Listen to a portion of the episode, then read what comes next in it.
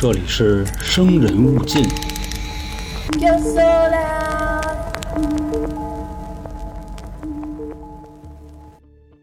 大家好，欢迎收听由春点为您带来的《生人勿近》，我是黄黄。我是老航，我是小娇，又到了悬案推理的日子了啊！嗯，今天不知道航哥给咱们带来的是什么案件呢？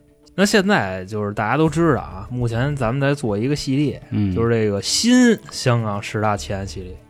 然后呢，还说什么呢？你像咱们之前做那个日本十大变态案件的时候啊，那里边有一悬案，嗯，名古屋那个对对那时候咱们还没开始做这个悬案系列。嗯然后外加上你说这个做新的十大前案系列，这是里边啊唯一的一个悬案。嗯就是香港那边的，所以呢，我就打算拿到这儿来说。这块儿提前给各位铺垫一下啊，就是这个悬案，它为什么能算悬这么经典？啊，它里边不光是说有这个杀人放火的东西啊，还包含了一些就是封建迷信。哦，那我觉得咱们就可以闲言少叙啊，直接进入这个故事。说这个案子呢，发生的时间啊是在这个一九八四年，年头挺早，八十年代初啊中期。四十年了将近。呃，还真是啊，嗯快四十年了，还两年啊。那个地方啊，在铜锣湾好南的这个地盘啊。啊，说铜锣湾有一个大厦叫伊丽莎白大厦，具体的位置啊就是在这儿。呃，发现这个尸体的人呢，你要是强说啊，算他们那边的一个邻居。首先说怎么回事呢？就是这邻居啊在家待着呢，然后也是能闻见这一鼻子一鼻子臭味儿。但是说呢，这个臭味儿啊拖了很长的时间，邻居才报案。为什么呢？说因为铜锣湾那地方啊它挨着海比较近，呃，大概看那个物理距离也就三四百米，有那种腥臭呗，哦对对很正常。吹过来的腥臭，以为是就这味儿呢这家海鲜又到了啊，是啊，外加上这个味儿越来越厉害，越来越厉害。这几个邻居可能扛了得有好几天，受不了了，报警了。当时说呀，就真正让他们扛不住的那一刻是什么呢？就说啊，这个邻居在自己家的那个花槽里边，发现什么呢？发现了一些这个血水，啊，血水就是咱们买那个肉的时候，对吧？你回家拿那水一泡，不就就那样的水吗？嗯，？尤其是那鸡骨头，啊，是。很浅颜色的这个血水，在自己家花池子里看见，外加上啊，他那个花池子里还有一块这个毛巾，白色的毛巾，但是这时候啊，这白毛巾已经被染成就是全红了那么一个状态，那滴了不少时间呀。嗯，所以说呢，这个邻居也是啊，加上味儿，再看见血了，他就决定报警了，估计啊，就是那边有人命。其实呢，你像咱们这个说悬案这系列啊，咱也就别瞒着各位是吧？嗯咱直接说，那肯定就得死人，那不死人就死个牛死个狗，那那咱也不是悬案是吧？嗯直接整。这个阿 Sir 一来呢，就把这个情况一了解，那一听就知道肯定是隔壁的事儿，因为他那个花台子，我给各位介绍一下啊，为什么说花台子有血就是隔壁的事儿。他们当时说呢，就是你住在香港的人啊，由于这个地方它这个房价比较贵，有阳台的这种房子它就比较少。嗯正好你像他们住那个伊丽莎白大厦，这就属于比较牛逼的房子了听见名儿就挺硬啊，的是啊。嗯有说叫伊丽莎伯大厦的，也就叫啊伊丽莎白的，就说这意思。，Elizabeth 啊，伊丽？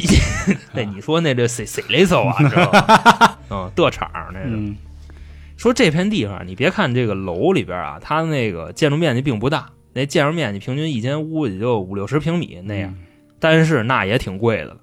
人家啊还有阳台，阳台里边还有这个花槽，那个彤彤家也有，就之前给咱们投稿那也是咱们管理员，啊大户人家，对对，同他有一大平台，当时他投那稿不就说平台有那个，所以各位就可以想一下，你知道吧？嗯彤姐人家是一个什么家大业大，有的是啊，有的是牛 牛马，牛马啊，啊，有的是毛瘤子。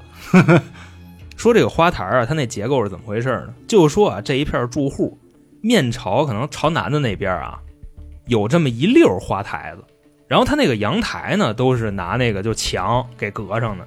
但是这些花台子啊，它不一溜吗？共用一个下水系统，嗯是这么回事。所以当时呢，警察一分析，那边没有了，那就只能是他隔壁的邻居。于是乎呢，就直接上那个隔壁的敲门去了，当当当当啊，敲半天也没人开。这时候阿 Sir 干嘛呢？直接开始找这个住户信息，嗯发现这个房子的房主是谁谁谁，那就给他打电话呗，那意思问问他怎么回事。这房主一接电话，直接就到了，到了以后也是就说啊，怎么能出这事儿？不可能，嗯跟警察磨叽半天，说那甭废话了，拿钥匙开门吧。把拿钥匙把门捅开，几个阿 Sir 就进去了。进去以后呢，先是看这个屋里边啊这个状态，你感觉就没什么新鲜的，很正常。嗯就问这个房主说，跟租出去之前好像没有什么太大变化，而且那时候啊，八十年代，他屋里边那些家具啊、摆件儿啊什么的也都比较简陋，可能就是桌椅板凳、柜子、床，就差不多就这些东西啊。唯一的一个问题是什么呢？说在这个厨房里边啊，找着半兜子水泥，嗯就那个五十斤大米那种袋子啊，发现了这么半袋水泥在厨房撂着，当时谁也不知道怎么回事。后来呢，这些阿 Sir 啊到了阳台，就看见这个阳台上的花槽，唯独这家跟别的家都不一样。什么意思呢？别的家啊，人家那花槽都直接跟那儿搁着呢，你知道吗？嗯那花槽什么样啊？差不多就是长啊是两米五，宽是三四十厘米，深度是一米。别人家都是这样，唯独这家没有这花槽。你知道这什么意思吗？就是让水泥给糊死了，这么一个情况。就高了呗。也不是高了，就填上了，填平了，埋上了。就那个皮卡斗给封上了，啊是是就是这意思。就你乍一看，你以为没这东西呢，嗯实际上是让人拿水泥给糊上了。当时这些阿 Sir 一分析，那挖呗，刚才那水汤子、血汤那从哪儿过来的呀？对吧？？开始挖，那就是在里头的呗。嗯这时候啊，就是他们之后干的事儿，你就可以去思考一下啊人家阿 Sir 那边的这办案的一个水平。他们在干嘛呢？直接啊，给这个附近就跟装卸工似的打电话，就并没有去找那些专业的。你比方说这个对吧？他们什么刑事鉴定科的，类似于这种没有，找的就附近的当地的什么瓦工啊，就玩水泥的这帮人，说让他们过来给起开，然后就按那个工时吧给人结账。人那边呢，就是这些人啊，这个项目队就来了，那有活呀，给人干呗，还是阿 Sir 的活。一到这，开始拿着那什么凿子呀、锤子、黄大锤，他们就都到了，叭乒乓的跟那弄。开始刚凿没几下的时候啊，他们还问呢，说怎么这么臭啊这块？阿 Sir 说你甭管，你就挖你的就得了。结果说啊，他们把这个就是水泥一边给撬开了之后，这股子味儿就更厉害了。那你说现在人家那个装队儿的是吧，也明白怎么回事了，嗯直接就罢工了。那意思我不干啊，你们这都没这么欺负人的。晦气，嗯，人直接把这个东西乱七八糟都卷走了，钱也不要了，都撤了。这时候的时间啊，我刚才没说，人家报警的时间差不多是晚上就晚饭那点儿，六七点钟，外加上这么一折腾，现在已经晚上八九点钟了。当时说呢，组织第二波人来找专业的人，但是这专业的人啊，可能就下班了，你知道吧？嗯所以说这个开采的时间啊，拖到了第二天早上起来。反正现在啊，基本上就是百分之一万确认了，这个水泥坑子底下有东西。那在这一段时间呢，这帮阿 Sir 也没闲着，就说先走访一下附近的居民，就是看能不能问出来，就是到底出了什么事儿。第一个采访的人、询问的人啊，就是这房东，说你当时啊，你把这房子租给谁了？因因为刚才我可能我漏了，我没说，就是房东来的时候，他表示什么呢？说这房子租着呢，现在的租客是一个印尼人，因为香港那边确实啊，什么印尼、新加坡、马来西亚的、嗯都都来这边做生意啊。卡崩卡的，啊，是 那你说那是 那个老太，你知道吧？嗯那都是妖儿。就问他说：“这个租客是一什么样的人？”那这房东呢是怎么说的呢？说这个印尼人当时就是把这个护照给他了，说呢要短租，短租租多长时间？是租三个月，并且呢还跟这个房东说：“说我还不是自己住，到时候我来俩瓷器，我这俩瓷器也都是印尼的，啊，我们三个人在这房子里一起住，这个是房东的公词。”然后询问的第二个人是谁呢？是这个楼下的保安。就这个保安呀、跟警察说说也有印象，知道这个印尼人是这儿的租客。但是呢，现在的时间是什么？是三月三十一号报案的时间。嗯，这保安说，从三月二十号之后就再也没见过这屋这几个印尼这大哥。就没人出来过，哦，还不是，嗯，说是什么呢？首先啊，租房那人表示他那俩哥们儿就很少见，保安也记不住他们是不是在屋里。其次呢，说三月二十号以后，租房那印尼大哥走了，就再也没回来过。哦他是这么跟警察说的。问的第三个人啊，这个人是他们的邻居，但不是报案那几个，可能就是旁边屋的邻居。说就这间屋啊，印象也挺深的，就很讨厌。为什么呢？就跟大车店似的，经常就是来来往往一帮这个闲大人等来这儿，而且说这个男的女的都有，也传出过那种就是比较大的动静，嗯怀疑他们跟屋里边就是开拍，啊玩这个多人运动这意思。而且呢，就是在十几天以前，三月三十一号的十几天以前，这间屋还传出过来喊救命的事儿。嗯男性喊救命的事儿，这么一事儿。但是当时邻居人也没当回事儿，人以为谁家看类似于犯罪嗯恐怖的电视剧呢，就那个意思。字母呢跟这儿，反正咱不知道，其实这东西就是听见了以后不管也正常。嗯再往后啊，问到的第四个人，这个是他们楼下的一个住户。这人呢就跟阿 Sir 说啊，他说他记得非常清楚，在三月十五号的时候啊，听见他们这屋有就是算怎么说，就拿东西砸地的声儿，当当当，而且说这个声儿持续的时间不算太长，因为持续的时间长，他就得要上楼跟人闹去了。嗯就砸了那么可能四五分钟，这么个意思。那问完他啊，最后又问了一个，这是第五个人。这个人呢，离他们住的就比较远了，可能就是比较楼下的一个邻居啊，就跟阿 Sir 说说具体哪天记不住了，也是十多天以前，看见一个男的和一个女的拉着好几袋子水泥上楼了。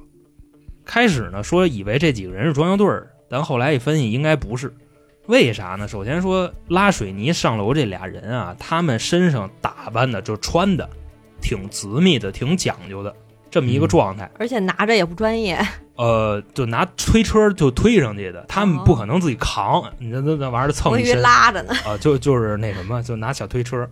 外加上说啊，这女的穿的也挺挺挺骚的啊，那意思，长得也还挺威风的，挺漂亮的，所以就看那样儿啊，就肯定不是装修队儿的，以为是谁家要装修呢。但是啊，就跟这儿住这么长，也没听见过有类似于装修的声儿，就没有那个突，就没这声儿，所以这个是让他印象比较深刻的。那这些呢，就是当天晚上阿 Sir 们啊，在没开采这个水泥槽子之前，在这楼里边了解的这么一些情况。嗯，反正咱现在基本上百分之一万确定了，那水泥沟子里肯定埋着肯定是有死人啊，是。那到了这个第二天早上啊，找的当地什么人呢？就是当地消防队，拿着东西乱七八糟的就都过来了，到这儿就开始挖。先开始呢，就是他们中午来的嘛，挖了两个多小时。你想那水泥那东西对吧？糊那么长时间了，也不是就说整就整的。先挖了两个多小时，就挖了一层就说他们那儿那花台子怎么分层的，咱也不清楚啊，就那意思啊，可能就是先挖了一半儿，挖两个多小时，什么都没有，但是就越来越臭。后来说呢，又挖了一个多小时，就真挖着货了。差不多这会儿啊，下午的三四点钟，开始先挖着一什么了呢？就是最先看见的啊，往下挖，看见的是一条被子，被子呀、褥子呀，就这东西跟那儿盖着呢。把这个被子一周开，哎，直接两具尸体嗯，映入眼帘。那这两具尸体呢，看这德行啊，也挺奇怪的。首先说什么呢？这俩尸体啊，就是裹得跟木姨奶似的，嗯嗯，就都是都缠紫米了。啊木乃伊吧，啊！对对对对、因为咱有好多小听众，之前咱俩用过木一奶，啊，然后给咱义正言辞的纠正。就这么不幽默吗？是我说你没看过送水工吗？啊，好好看看赵本山老师的作品，行行行行行，这算也给这个紧张的气氛做一个小小的缓解啊。对对。对木乃木乃伊啊，木乃伊，木乃伊。不是，我说木乃伊，我老想说这个木乃伊，我也不知道为什么有点倒口啊。还是木姨奶威风，我跟你说。就是说，为什么挖这么长时间？咱刚才介绍过啊，这嗯花槽子多深，长两米五，宽三四十厘米，深度是一米，所以说挖了这么长时间啊。那这两具尸体啊，刚才说了，不裹着呢吗？对吧？嗯一上一下这么放，就是俩人摞着放的，上边的那个是趴着的，啊，下边的那个是躺着的，脸对脸，不是脸对脸，啊。脸对脚，相互脸对脚，啊，就你可以理解为是一个六九状，啊。那么在那里边待着。互舔呢，这，对，没舔啊，舔脚丫子那有什么可点的呀？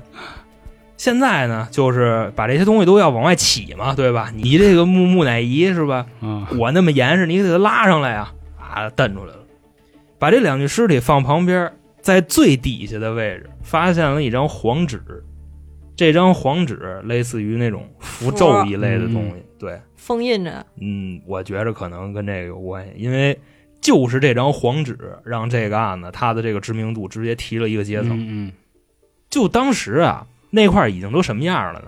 好多这个看热闹的，人家不是在现场看啊，人有可能在谁家阳台看，就扒过来那么看，看这张黄纸，然后这一楼传出来了，说咱们这儿可能是来了什么妖道了，弄死了两个人，就这俩人让人埋水泥里那么弄死。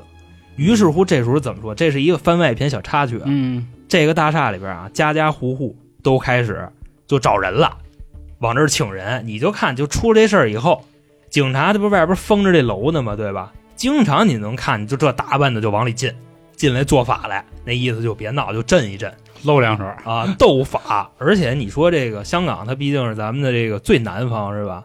人南方人多多少少信这个比咱们信的厉害，我觉得最信这个，嗯，啊那个，另外我说一句啊，最南方不是香港，南沙群岛，南沙南沙群岛都是不可这个分割的一部分。那这个咱们得严谨一点孤。陋寡人了嗯啊，孤严谨严谨陋寡人严谨严谨嗯。嗯那咱呀就继续往后说，嗯把这两个木乃伊起出来，得给他们拆下来呀，对吧？开始解，您得看看这死的是谁。再看啊，首先说这死的两个人都是男的，什么打扮呢？身着这个衬衫和西裤。另外一看这状态，死了也有很长时间了，他们那皮肤都已经烂透了。嗯而且还说什么呢？就是这个手跟脚都是拿这个大铁链子给捆上的，捆的特别的瓷实，嗯就绝对就跑不了那种，你知道吗？就要不就什么杭抗捆、日本捆的那意思。分别呢，一个人身上还上了两把锁，嗯捆铁链子。你再看这两个人的这个颈部啊，就是脖子有非常明显的勒痕，但不是那个捆他们的白布勒的，好像就是拿什么别的东西勒的，因为你看那个印儿它比较窄，就跟拿什么电线似的。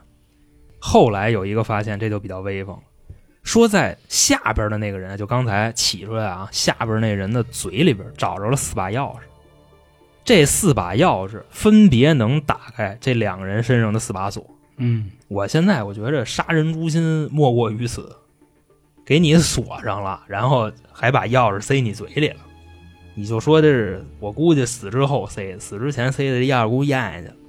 那除了这些啊，还在这堆水泥里边挖出什么东西来呢？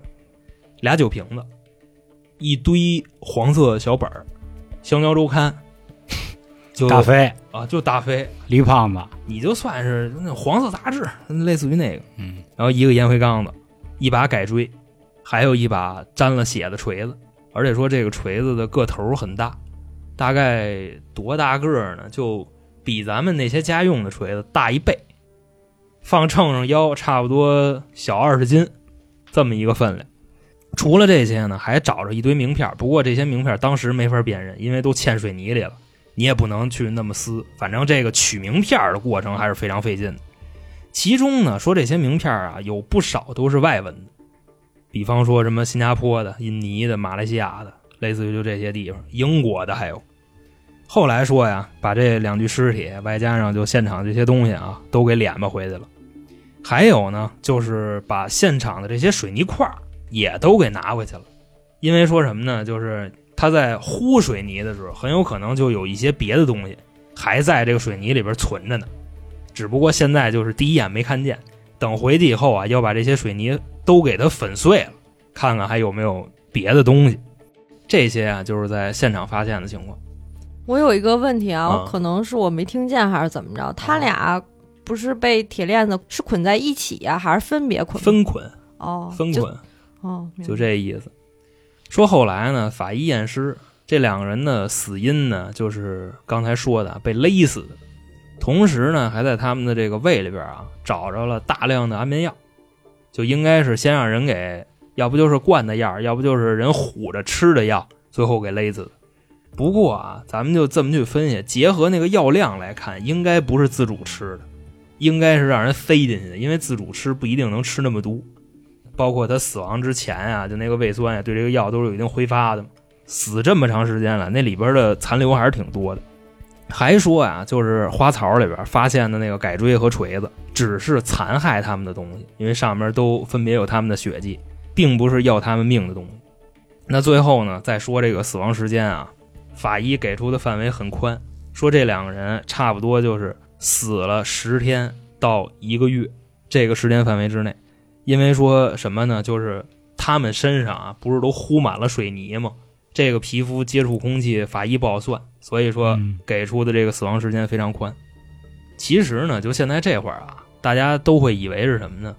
这两个死的人里边，应该就是那三个印尼人里边其中两个。嗯肯定会有一些听众这么想，但咱们啊就快点说。结合警方现场找到这些证物一看，不是。说后来呢，就是你挖回去的那堆水泥里边啊，发现了几张卡片。这些卡片呢，虽然不是说人的卡片，它是这个算公司，就类似于那种单子似的这种东西。那这几张卡片上面的信息啊，是一所来自新加坡的珠宝公司。阿 Sir 呢，直接就把这个电话给人打过去了，两地一协作，这就查出来了。死的这俩人是从新加坡来香港的两个珠宝商，嗯外加上啊，这两个人还是亲兄弟。那现在呢，这个死者的身份啊已经确认了。首先啊，就是说这亲兄弟里边这个哥哥，哥哥呢三十二岁，叫谢顺发；弟弟呢二十八岁，叫谢顺成。他们的父亲啊是新加坡一个特别有名的大珠宝商。所以听到这儿呢，各位可以去，就是有有一个词儿啊，叫什么呢？叫有钱没命花，算怎么说，挺有前途的两个富二代。因为这个，你包括后来的一些资料里，还有他父亲对警察说的那些东西，这两个人基本上是要继承家族大业的。嗯这么两个。另外说，他们家呢一共有八个孩子，五个男孩，三个女孩。死的这个谢顺发呢是老大，他那个弟弟啊谢顺成是老三。后续啊确认了身份，开始呢调查他们的这个出入境记录，因为他们两个是新加坡人。根据香港这边的出入境记录去显示啊，这两个人的入境记录是一九八四年二月二十八号来的，就是肖爷刚过完生日，人两个人就到香港了啊。后续呢，在这个尖沙咀的一家高档酒店跟那儿住的。那再说一下这个报案时间啊，这个报案时间是八四年的三月三十一号，等于说是整整一个月，他们的这个尸体被发现了。那他们来了香港之后啊，二月二十八号到了三月二号的时候，他们所住那个酒店工作人员就跟这个阿特说，就再也没见过这俩人了，并且呢，这俩人说什么呢？来了以后就住到三月二号就要退房，但是呢也没来退，而且这个行李现在还在酒店那儿给存着呢。所以说啊，现在确认了这个死者的身份，之前所谓的那个印尼租客，还有他那俩老乡，就有重大的作案嫌疑了。嗯后续吧，说警方在调查这个人信息的时候啊，就拿着房东给的那些什么身份证啊、护照什么的去查，发现什么呢？根本查不着。你包括就联系了印尼那边也查不着，假的呗。这仨人的所有身份信息全是假的，就名字呀、护照什么都是伪造的。后来呢，就说这个事儿在香港被传开了啊，基本上引爆的点就刚才咱们都说过那几个，对吧？嗯一个就是新加坡的富豪死在香港了，找不着凶手，大家就开始声讨嘛，说这个阿 Sir 啊怎么着的就不办事儿啊。第二个就是挖出尸体的时候，非常的诡异，就他们那个姿势，对，还有什么呢？就捆上嗯木乃伊的布，嘴里含着的钥匙，嗯尸体下边的那个黄色那个符咒。就有人说啊，他们这个死跟当地的宗教或者说邪教可能有关系。那最后最后啊，就说香港警方通过跟新加坡警方或者说印尼警方、马来西亚的警方啊去联动，一共拿到了就这么几个信息。另外说呢，这个案子啊，就是信息量这一块非常的乱，非常的多，说什么的都有。几个国家之间互相发新闻，因为死的这哥俩啊，在这几个地方都是算挺牛逼的，挺有身份的。首先说啊，就是第一个，之前这两个人谢顺发、谢顺成，他们一直在新加坡跟马来西亚做生意，根本就没来过香港，从来没来过。也就是在案发之前的三个月，这两个人频繁的进出香港，理由呢是他们在当地开了一个金融公司，但是啊，不知道为什么他们要来这儿开，而且呢也不知道是谁给他们点的道，跟谁合作一块儿开的，这个是披露的第一个点。另外呢，就是这个金融公司啊，也有两个版本的说辞。第一个说辞是什么呢？就是这俩人来这儿开这公司以后炒期货，但是啊，就说这个公司在试运营阶段的时候就关了。说这俩人来这儿是被骗了，这么回事。他们两个从新加坡过来，其实是找这个香港金融部门来追债，嗯，这是第一种说法。第二个说法是什么呢？就是跟刚才那个反着，就是他们俩实际上是过来骗人的。说有这么一大哥，就是看他们开公司了嘛，而且他们的背景也很牛逼，家里头老爹是做珠宝生意的，而且非常有名儿。那意思他应该不会骗我，就给他们投钱。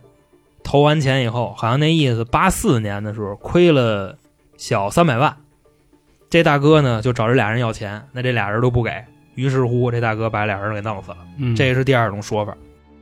说当时啊，他们哥俩从尖沙咀的那个高档酒店来到了铜锣湾的伊丽莎白大厦，这一幕啊是被监控记录到的。那时候是有监控的，但那时候的监控特别葛，什么情况呢？就是只能拍不能录，啊没有存储的地方，他只能看见实时的直播。保安呢就去跟阿 Sir 说，说我们这块的监控二十四小时有人盯的。如果说这两个人啊是被强迫着给弄过来的，那我们不会不知道。就这么一个事儿，等于他描述的意思就是这俩人是完全自觉自愿上楼的，然后死在这儿了嘛。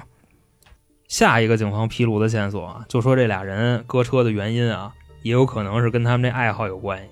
说这俩人喜欢嫖，嗯没准儿就是涉及到了这个跟哪大哥呀抢头牌呀、芭比啊、阿坤啊，类似于这种。那最后一个线索啊，这个是案发几年之后被批出来的，说呀，就当时发现死人了，差不多一两个礼拜之后吧，在他们那个大厦附近的垃圾桶里边找着了这么几卷袋子。嗯这个袋子的内容啊，还不是视频，是音频。音频里边说的是啥呢？说的是他们被绑架了，然后跟家里求救的这么一个内容。但是这个袋子并没有发出去，是扔在他们附近的这个垃圾桶里了。嗯等于说，以上呢就是这个案子基本上我收集到的信全部信息啊，它肯定不是说全面的，因为你像新加坡、马来西亚说当时这个案子非常非常的乱，说什么的都有。外加上说呢，这个香港的阿 Sir 跟印尼、马来西亚、新加坡这些互相啊去联动，这个案子也是办不下去了，因为你去人那边，人家基本上也不太配合你，没有什么条约之类的。以上啊，就这些东西。那你怎么看呢？我怎么看啊？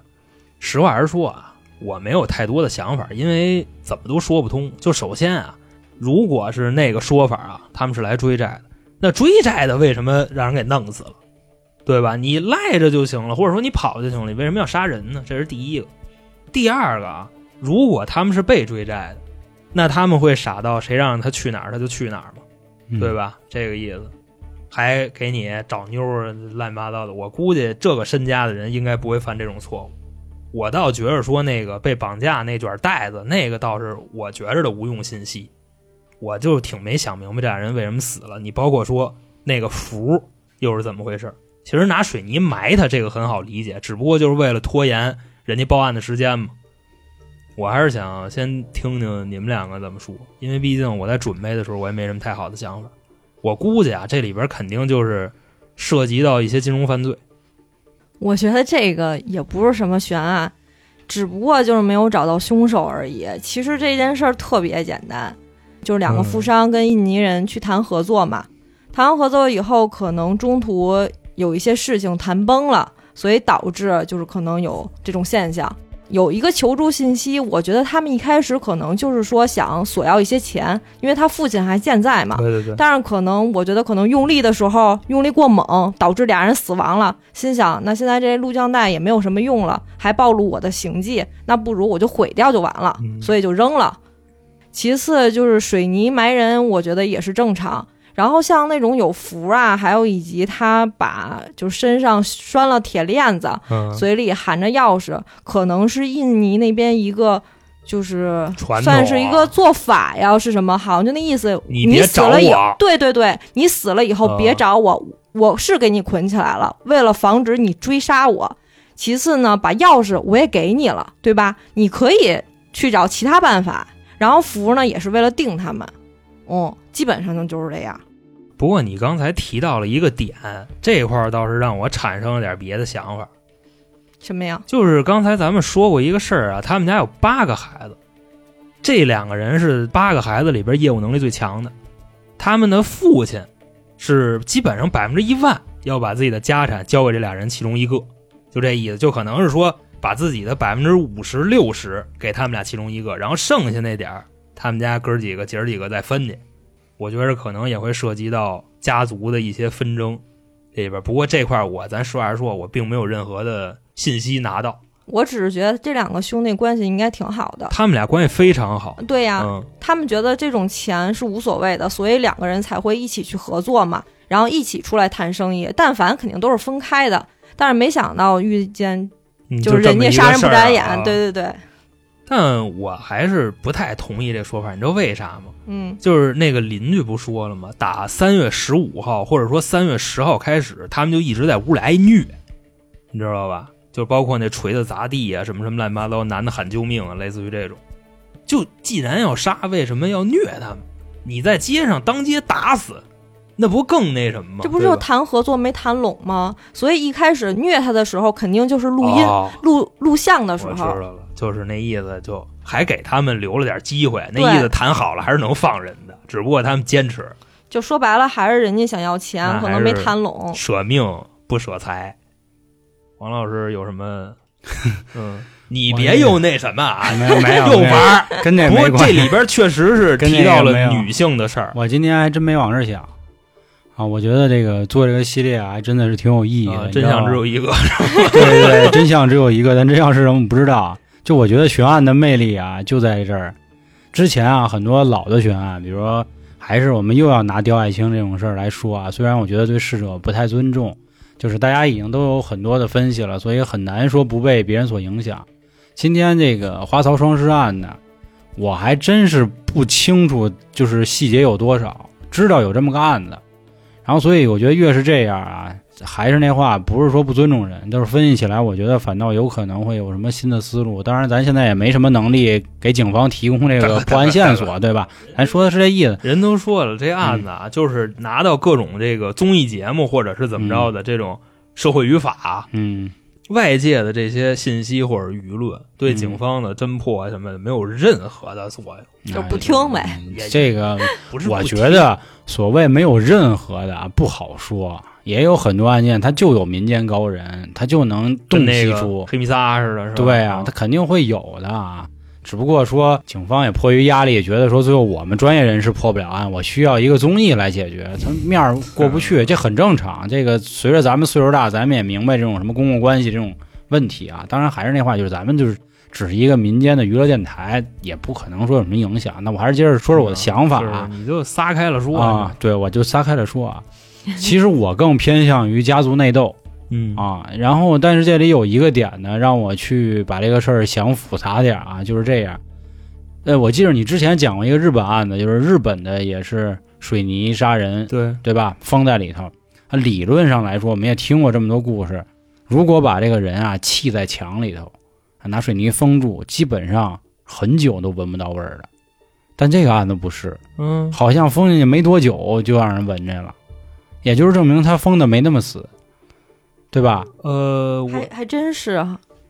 就是你嗯看那个，好多不是说在那个商场里不是砌墙砌死一个吗？对但是味儿好像很久很久很久，因为水泥是完全封闭的状态嘛，它又不是什么疏松多孔结构，它又不是石炭木炭，会不会相对来说两个人在这么一个小的空间里，他会散出点儿？因为毕竟不像大散不散，他也能。他刚才已经说过那个槽子的深度一米深，对它窄呀。它窄跟深没关系啊。